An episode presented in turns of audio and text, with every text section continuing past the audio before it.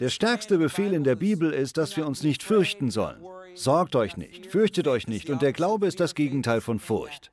Der Glaube nährt Freude, Möglichkeiten und Hoffnung. Er nährt die Berufung, die Gott in ihr Leben gesprochen hat. Durch den Glauben werden sie zu dem Menschen, zu dem sie berufen sind. Glauben heißt Vertrauen. Vertrauen darauf, dass entgegen meiner momentanen Erlebnisse das Gute kommt. Glaube heißt sich auf Gott zu verlassen, anstatt darauf Klarheit zu haben. Glaube heißt sich im Nebel des Lebens an Gott zu klammern.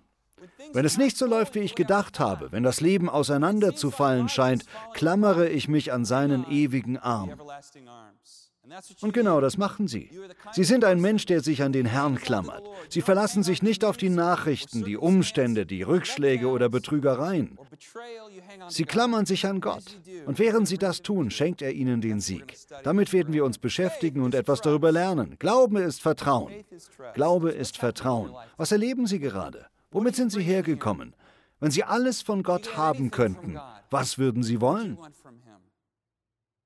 Ich glaube, viele Wünsche, die man hegt, die man für selbstsüchtig hält, sind tatsächlich von Gott.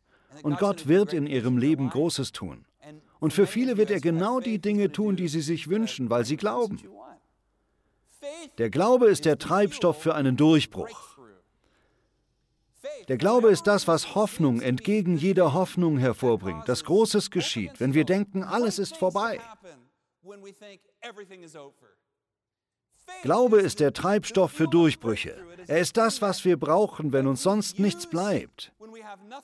Er gibt uns Hoffnung und der Glaube enttäuscht uns nicht, weil Gott treu ist. Eines sollen Sie heute auf jeden Fall mitnehmen. Egal, was Sie gerade durchmachen, egal wie krank, wie alt Sie sind, ob Sie gerade gekündigt wurden oder eine Beziehung zerstört wurde und Sie nicht wissen, wie Sie weitermachen sollen. Vielleicht kämpfen Sie mit Depressionen oder psychischer Krankheit oder Sucht Womit Sie auch gerade zu kämpfen haben, was Ihnen auch die Hoffnung rauben will, halten Sie fest am Glauben, dass Ihre besten Zeiten noch kommen. Das ist so. Der Einzige, der Ihre Zukunft wegwerfen kann, sind Sie selbst. Klammern Sie sich an Gott, er bringt Sie durch. Glauben heißt Gott vertrauen, selbst wenn ich keine Ahnung habe, was gerade vor sich geht. Glaube heißt Vertrauen, ungeachtet dessen, was gerade geschieht. Das Wissen, Gott liebt mich und er hat die Macht, einen Durchbruch zu schenken. Und Sie haben diesen Glauben. Heute werden Sie lernen, ihn einzusetzen und im Glauben zu leben und zu handeln und nicht im Schauen. Sie sind ein Weltverbesserer. Gott wird durch Sie große Dinge tun, aber Sie brauchen Glauben. Glaube heißt anzunehmen, dass mein Leben nicht durch das begrenzt ist, was ich gerade durchmache. Glaube ist zu vertrauen, dass egal was gerade um mich herum passiert, es nicht darauf beschränkt ist, sondern dass Gutes zu mir kommt und das wird auch für sie wahr. Glaube denkt nicht, dass Gott einen bestraft, denn das tut Gott nicht. Gott straft sie nicht. Das müssen Sie hören. Der Teufel wird der Ankläger der Brüder genannt. Der Heilige Geist ist der Tröster. Alle Strafe, die sie meinen zu bekommen, hat Jesus Christus am Kreuz getragen. Gott bestraft sie nicht. Er bestraft sie nicht.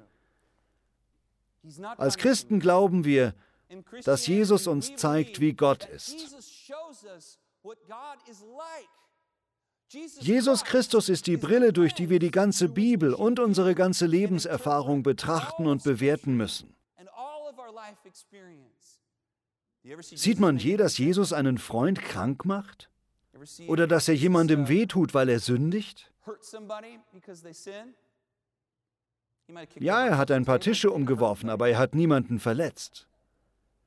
Ist Jesus je zu den Pharisäern gegangen und hat gesagt, ihr dummen Pharisäer, jetzt gebe ich euch drei Wochen Windpocken. Ich gebe euch Krebs, und wenn ihr es dann endlich einseht und euch bei mir entschuldigt, heile ich euch wieder. Können Sie sich vorstellen, dass Jesus so etwas tut? Jesus ist Gott. Jesus zeigt uns, wie Gott ist, und er bestraft sie nicht. Tatsächlich heilt Jesus die, die zu ihm kommen. Er gibt den Verstoßenen ihre Würde wieder. Die Leute, die von den Religiösen abgelehnt werden, liebt er tatsächlich am meisten. Er lädt die Leidenden an seinen Tisch. Er bringt Vergebung, Versöhnung, Leben, Liebe und Sinn ins Leben. Gott straft sie nicht, er segnet sie. Glaube heißt in Umständen, die danach aussehen, als wäre man verflucht, zu wissen, dass der Segen innen liegt. Sie sind innerlich gesegnet und der Segen liegt auf ihnen. Ich möchte einfach nur, dass Sie glauben und Ihr Durchbruch wird kommen. Der Sieg kommt zu Ihnen. Geben Sie nicht auf. Vertrauen Sie auf einen liebenden Gott, der die Macht hat, die Berge in Ihrem Leben zu versetzen. Sie sagen, ich habe nicht genug Glauben. Sie brauchen nicht viel. Raten Sie mal, wie groß Ihr Glaube sein muss. Wie ein Senfkorn. Das ist so klein, dass Sie es nicht sehen könnten, wenn ich es in der Hand hätte. Wir meinen, wir müssten ständig 100% Glauben haben, um zu bekommen, was wir wollen. Brauchen Sie nicht. Sie brauchen nur genug Glauben, um loszulassen. Das reicht. Wenn Sie 1% Glauben haben und 99% Zweifel, reicht das. Wenn Sie Gott dieses eine Prozent bringen und diesem kleinen Körnchen Glauben entsprechend leben und handeln, kann Gott das gebrauchen, um Berge zu versetzen. Sie müssen keinen Glauben wie Berge haben, um Berge zu versetzen. Sie brauchen Glauben so klein wie ein Senfkorn, um die Welt zu bewegen. Das ist alles, was Sie brauchen, weil Gott der ist, der die Dinge bewegt, nicht Sie. Also entspannen Sie sich, lächeln Sie und glauben Sie, auch wenn Sie ein paar Zweifel haben. Wenn Sie nur ein bisschen Glauben haben, reicht das, damit Gott in Ihrem Leben handeln kann. Sie haben Glauben, Gott hat die Macht. In Ordnung?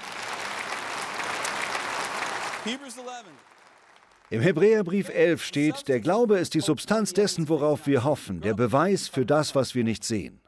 In der Schlachterübersetzung heißt es die feste Zuversicht auf das, was wir hoffen und die Überzeugung von Tatsachen, die wir nicht sehen. Und das ist es, was es ausmacht. Durch den Glauben verstehen wir, dass die Welten durch Gottes Wort bereitet worden sind, so dass das Sichtbare nicht aus dem Sichtbaren entstanden ist. Das ist Glaube. Glaube ist die Annahme, dass das, was wir sehen, die Bühne ist und dass es noch eine ganze andere Welt hinter dem Vorhang gibt dass alles, was auf der Bühne zu sehen ist, von hinter der Bühne kommt. Das Bühnenbild und alles, was wir jetzt sehen, wurden aufgebaut und werden auch wieder abgerissen. In diesem Stück gibt es Schauspieler und ein Skript, einen Regisseur. Das heißt Glaube wirklich. Der Glaube ist die Annahme, dass das Sichtbare ein Resultat dessen ist, was im Unsichtbaren geschieht. Deswegen glauben wir Christen auch so sehr an das Gebet. Wir glauben, dass das, was in der geistlichen Welt geschieht, letzten Endes auch in unserer sichtbaren Erfahrung landet. Und deshalb sind wir nicht überzeugt von den Veränderungen unserer Lebenserfahrung, sondern wir sind überzeugt von Gottes Wort. Gottes Wort verändert sich nie. Und das verschafft uns eine Vorstellung davon, was hinter der Bühne passiert. Gott wirkt in ihrem Leben und er wird ihnen den Durchbruch schenken, den sie brauchen. Der sieht vielleicht nicht so aus, wie sie es sich vorgestellt haben, aber eines Tages verstehen sie es. Der Glaube ist diese Hoffnung, das Vertrauen auf Gott, dass ich auch, wenn ich das, was ich brauche, nicht sehe, Gott immer noch mächtig genug ist und mich genug liebt, um es wahrzumachen. Und es stimmt, das wird er. Im Hebräer 11 wird Abraham als Vorbild gezeigt und seine Geschichte sehen wir uns heute an. Abraham hat eine erstaunliche Geschichte erlebt. Wenn Sie nicht aus einem jüdischen oder christlichen Hintergrund kommen, kennen Sie die Geschichte nicht. Ursprünglich heißt er Abraham. Abraham wurde aus dem Land der Chaldäer gerufen. Dieser eine kleine Mann. Am Anfang der Bibel lesen wir vom Sündenfall und der Trennung der Menschen von Gott. Dann wird die Zeit beschrieben, in der Gott anscheinend verschwindet, als würde er trauern um die Schöpfung, die der Sünde und dem Tod zum Opfer gefallen ist. Dann beschließt er, eine neue Geschichte anzufangen, mit einem Mann namens Abraham. Ein kleiner Mann irgendwo im Nahen Osten. Und Gott entscheidet, aus welchem Grund auch immer, diesen Mann nehme ich, um die ganze Welt zu retten.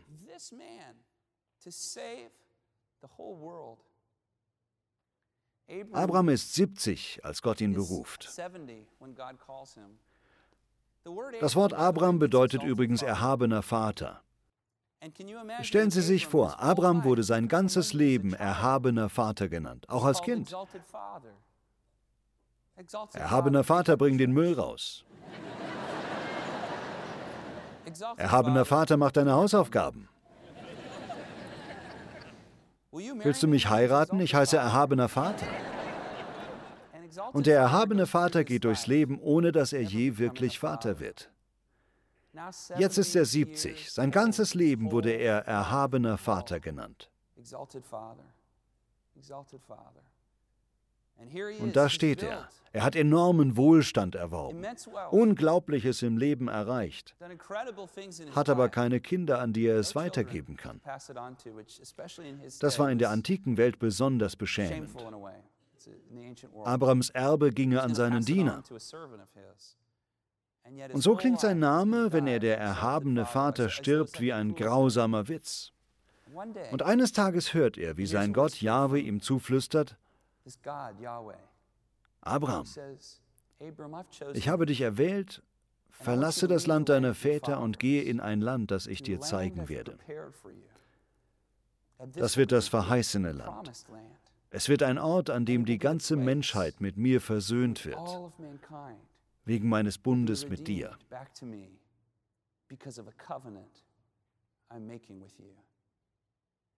Und Gott sagt zu Abraham, du wirst nicht nur Abraham sein, nicht nur ein Vater, ein erhabener Vater, sondern Abraham.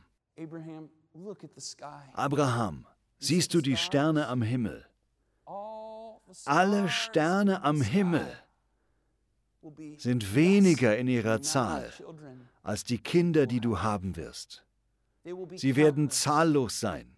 Sie werden sehr viele. Und ich werde meinen Bund mit ihnen schließen. Sie werden mein Volk sein und ein Segen für die ganze Welt.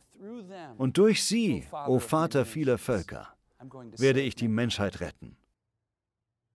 Abraham vertraute Gott und wurde für seine Gerechtigkeit gelobt. Wie lange dauerte es, bis der damals 75-Jährige seinen Sohn bekam? Er war 100 und seine Sarah 90, als Isaak kam.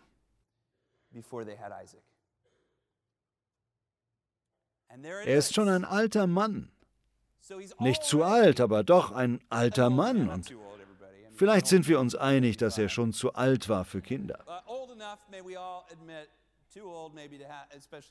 Und besonders seine Frau Sarah, die 65 war, war zu alt, um noch Kinder zu bekommen. Und Gott hat vor, ein Wunder zu tun. Und so ist sie 90, als sie schwanger wird. Würden Sie auch sagen, das ist ein Wunder? Das ist ein Wunder. Sie soll dieses Kind bekommen und bekommt es auch. Isaak. Können Sie sich vorstellen, wie sehr dieser Hundertjährige und seine 90-jährige Frau ihr neugeborenes Baby geliebt haben? Ich weiß, damals haben sie sich biologisch gesund ernährt, aber deswegen wurde sie nicht schwanger. Das war Gottes Werk. Das war die Verheißung und später wurde sie bestätigt. Die Verheißung wird wahr durch dieses Kind, durch Isaak. Nicht durch irgendein Kind, sondern durch ihn. Abraham und Sarah haben diese Verheißung bekommen und jetzt ist Isaak um die 15, ein erwachsener junger Mann. Abraham ist weit über 100 und Gott sagt zu ihm, Abraham, ich will, dass du mir beweist, dass du mir vertraust. Ich weiß, das klingt bizarr für unsere modernen westlichen Ohren, aber ich will, dass du den Jungen nimmst und ihn mir auf einem Altar opferst. Abraham, ich will, dass du deine Verheißung opferst, um mir dein Vertrauen zu beweisen. Wissen Sie, was Abraham gedacht hat? Ich nicht. Ist Gott ein grausamer Witzbold? Was soll das? Verstehen Sie, Abraham kennt diesen Gott noch nicht. Er lernt ihn gerade kennen. Er versucht herauszufinden, wer dieser Gott unter vielen Göttern, der sagt, er sei der Einzige, wirklich ist. Und so bringt er Isaak auf den Altar. Und ich glaube nicht, dass Isaak dachte, Gott wäre ein Betrüger, Lügner oder Witzbold. Ich glaube, in Abrahams Leben sind so viele erstaunliche Dinge passiert, dass er einfach erwartete, dass das, was jetzt kommt, irgendwie gut endet. Auch wenn es sich total schrecklich oder sogar dämonisch anfühlte. Und das war tatsächlich der Punkt. Als Abraham Isaak auf den Altar legte, glaubte er, wenn er seinen Sohn töten würde, Gott ihn einfach wieder auferwecken würde. So stark war sein Glaube. Wenn man das erste Buch Mose liest und sich anschaut, durch was Gott Abraham geführt hat, sieht man, dass sein Glaube sehr groß war. Er vertraute Gott so sehr, dass er zu seinem Wort steht, dass dieser Bund durch Isaak erfüllt würde, dass selbst wenn er ihn umbringen würde, auf Gottes Befehl hin, Isaak von den Toten auferweckt wird. Und wissen Sie, warum Gott das gemacht hat? So eigenartig wir das auch finden, in der antiken Welt war der Nahe Osten eine blutige, mörderische, gewalttätige Welt, wo die Götter die Menschen hassten. Als Gott Abraham aufhielt, sagte er ihm damit auf dramatische Weise, ich bin nicht so ein Gott, ich bin für dich. und du kannst mir vertrauen. Und ich liebe dich. Und das tut er. Das Wichtigste, was wir aus dieser Geschichte lernen können, ist, dass Glaube Vertrauen bedeutet. Auch wenn ich nicht weiß, was gerade vor sich geht, ich keine Ahnung habe, wohin ich gehe, weiß ich, es ist gut. Glauben heißt Vertrauen und sich festhalten an der Hand unseres sehr starken, sehr guten, sehr klugen Gottes. Der einzige Gott, der einen Plan für mein Leben hat. Wovor stehen Sie gerade? Fordert Gott Sie auf, ein Wunder in Ihrem Leben zu opfern? Oder einen Traum zu opfern? Wovor stehen Sie gerade im Leben? Vertrauen Sie darauf, dass Gott, wenn er Sie bittet, etwas loszulassen, in der Lage ist, es zu verbessern oder vom Tod aufzuerwecken oder Sie sogar zu etwas Besserem zu führen? Sehen Sie, so ist der Gott, dem wir dienen. Wir gehorchen ihm, wir vertrauen ihm, wir lieben ihn, weil auch wenn nichts hier Sinn ergibt, wissen wir, dass er mächtig ist. Wir wissen, er ist gut und er liebt uns. Wir wissen, dass am Ende alles einen Sinn ergibt. Das wird es. Sie können Gott vertrauen. Sie können Gott vertrauen. Ihr Leben ist nicht auf das beschränkt, was Sie gerade erleben. Ihr Leben ist unbeschränkt, grenzenlos. Glauben Sie das. Vertrauen Sie darauf, dass der Herr für Sie Gutes auf Lager hat. Es ist Zeit, dass Sie eine frische Vision für Ihr Leben bekommen. Welche Vision haben Sie für Ihr Leben? Sie wissen es vielleicht nicht, aber wir alle haben irgendeine Vision für unser Leben. Einige haben die Vision für den Rest ihres Lebens Videospiele in Mamas Keller zu spielen. Ich sehe, wie hinten ein paar mit der Schulter zucken. Welche Vision haben Sie für Ihr Leben? Was auch immer es ist, Gott hat eine größere Vision für Sie auf Lager. Ich möchte Sie auch herausfordern. Hören Sie auf zu sagen, ich bin zu alt. Ich bin so froh, dass Abraham das nicht gesagt hat. Ich will Sie ermutigen, nicht mehr zu sagen, ich kann nicht. Ich kann nicht lernen, ich bin nicht schlau genug. Ich glaube, wenn Sie am Leben sind, hat Gott eine Vision für Ihr Leben. Und die ist nicht, dass Sie einfach nur relaxen oder Golf spielen. Einige vielleicht schon. Laden Sie mich ein, ich liebe Golf. Das soll nicht verurteilend klingen, aber es gibt Größeres für Sie im Leben als das. Sie sind heute schlauer als je zuvor. Sie haben heute mehr Lebenserfahrung als je zuvor. Und ich glaube, Sie haben sogar mehr Glauben im Herzen als je zuvor. Weil wir nämlich, während wir durch die rauen Zeiten des Lebens gehen, gar nicht bemerken, wie Gott unseren Glauben stärkt. Wir verlieren ihn nicht. Es gab so viele Zeiten in meinem eigenen Leben, wo ich dachte, Junge, ich verliere meinen Glauben. Und mir wurde klar, dass Gott mich schärft und auf die Prüfungen vorbereitet, die noch kommen. Er hat mich stärker gemacht. Welche Vision haben Sie für Ihr Leben? Gott sieht in Ihnen jemand, den sonst keiner sieht. Und wenn Sie glauben, können Sie dieser jemand werden. Glauben Sie das? Ein Pastor sagte einmal, wenn ich fähig genug für die Aufgabe bin, ist sie zu klein. Welche Vision haben Sie für Ihr Leben? Sie sind ohne Limits, grenzenlos, weil in ihnen die Gegenwart und Kraft, das Leben von Jesus Christus selbst wohnt. Und wenn ich eines weiß, dann, dass Jesus alles tun kann. Und wenn ich noch eines weiß, dann, dass Jesus gerne alles Mögliche durch die unmöglichsten Leute tut. Heute will ich Ihnen sagen, Sie haben keine Grenzen. Sie sind ein Träumer. Vielleicht haben Sie in letzter Zeit aufgehört zu träumen, aber Sie waren mal ein Träumer. Sie haben geträumt. Als Sie jung waren, als Kind, haben Sie geträumt. Sie haben darüber nachgedacht, was alles sein könnte. Ich weiß noch, wie meine Tochter Haven meinte, die größte Enttäuschung im Leben ist, dass es keine Einhörner gibt. Und dann sagte sie zu Hannah, aber mehr Jungfrauen gibt es schon, oder? Sowas ähnliches. Ja, sie meinte, ich wäre gern ein Einhorn, aber lieber eine Meerjungfrau, weil die gibt es ja wirklich.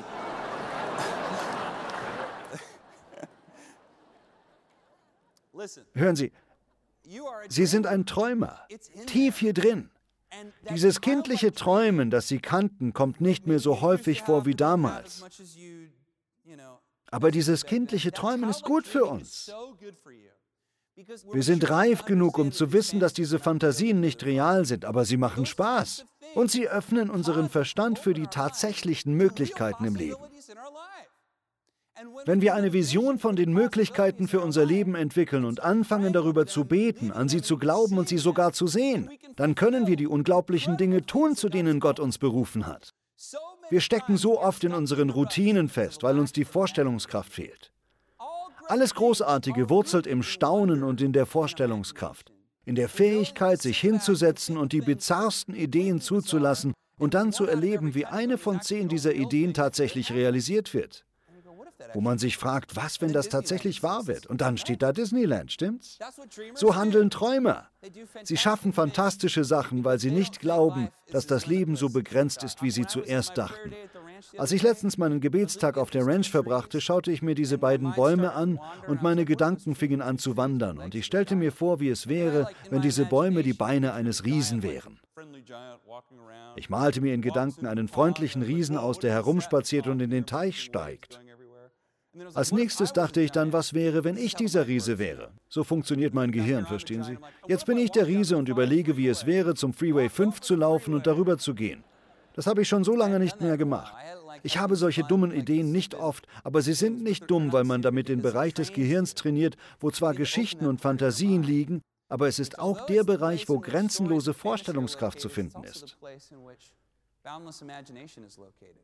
Das ist der Bereich, in dem sich Menschen eine neue Welt vorstellen können. Und es ist der Bereich, wo Gott am meisten zu uns reden kann. Es hat einen Grund, dass Gott so gerne in Träumen zu uns redet. Weil sie nämlich in ihren Träumen nicht all diesen dummen Regeln folgen, die sie beachten, wenn sie wach sind. Gott kann im Traum Dinge in ihr Leben sprechen, die ihr westlicher, rationaler Verstand eigentlich ablehnen würde. Er legt es ihnen ins Herz, während sie schlafen. Jedenfalls hat jeder Mensch unermessliches Potenzial. Und die größte Begrenzung ist genau hier, genau hier, wo wir glauben, dass wir nicht genug sind, nicht genug tun können, nicht weit genug kommen können. Ich möchte Sie deshalb ermutigen und daran erinnern, dass Sie ein Träumer sind und dass Sie beten sollen als jemand, der Glauben hat, nicht als jemand, der Mitleid hat. Beten Sie nicht, oh, ich armer Mensch, sondern beten Sie mit Glauben. Glauben. Beten Sie unverschämt und seien Sie so unverschämt zu glauben, dass Gott wirklich handeln wird. Beten Sie mit Glauben und glauben Sie fest, wenn Sie für etwas Gutes beten, dass Gott ein guter Gott ist, dass er mächtig ist und uns nicht verlassen hat. Er ist hier, er ist immer noch an dieser Welt beteiligt. Und schauen Sie durch die Brille Jesus Christus, dass Gott die Macht hat, es zu tun. Hören Sie auf, für das zu beten, was Sie brauchen, und fangen Sie an zu beten für das, was Sie sich wünschen.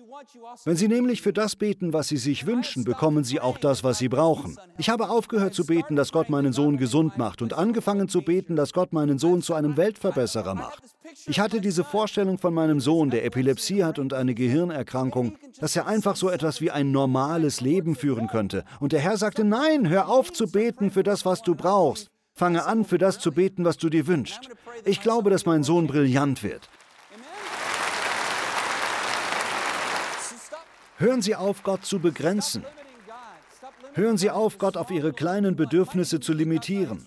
Vielleicht beantwortet Gott diese Gebete nicht, weil er Ihren Horizont erweitern will. Er will, dass Sie größer beten, er will, dass Sie größer träumen. Gott ist nicht begrenzt durch Alter oder durch Krankheit. Er ist nicht durch mangelnde Ausbildung begrenzt. Er ist nicht begrenzt durch Rasse oder einen Mangel an Erfahrung. Das sind nur Ihre Grenzen und die sind nur hier. Ändern Sie das und das und glauben Sie. Beten Sie voller Glauben, nicht für das, was Sie brauchen, sondern für das, wonach Sie sich sehnen. Dann bekommen Sie das, was Sie brauchen, weil Gott ein guter Gott ist und Gefallen am Glauben hat.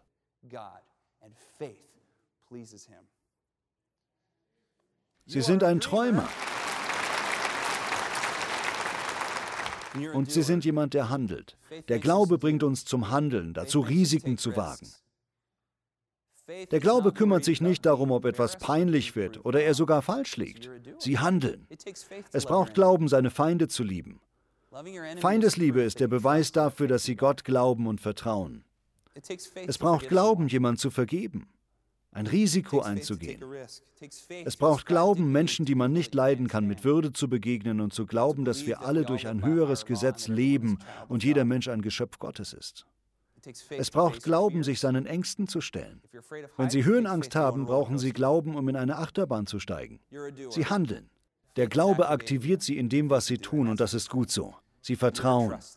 Ich möchte mit einem letzten Gedanken schließen. Glaube heißt Vertrauen, nicht Klarheit. Brennan Manning erzählt eine Geschichte von John Kavanaugh, der tausende Kilometer gereist war, um Mutter Teresa zu treffen.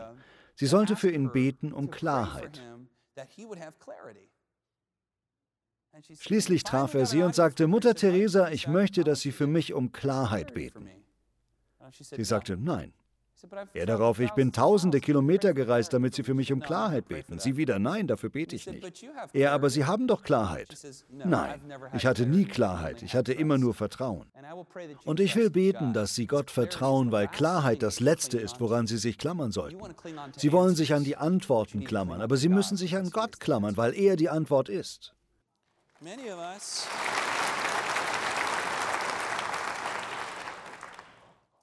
Das Eigenartigste am Glauben ist, dass wir zwar nicht wissen, wohin es geht, aber wir wissen, es ist gut. Habe ich recht?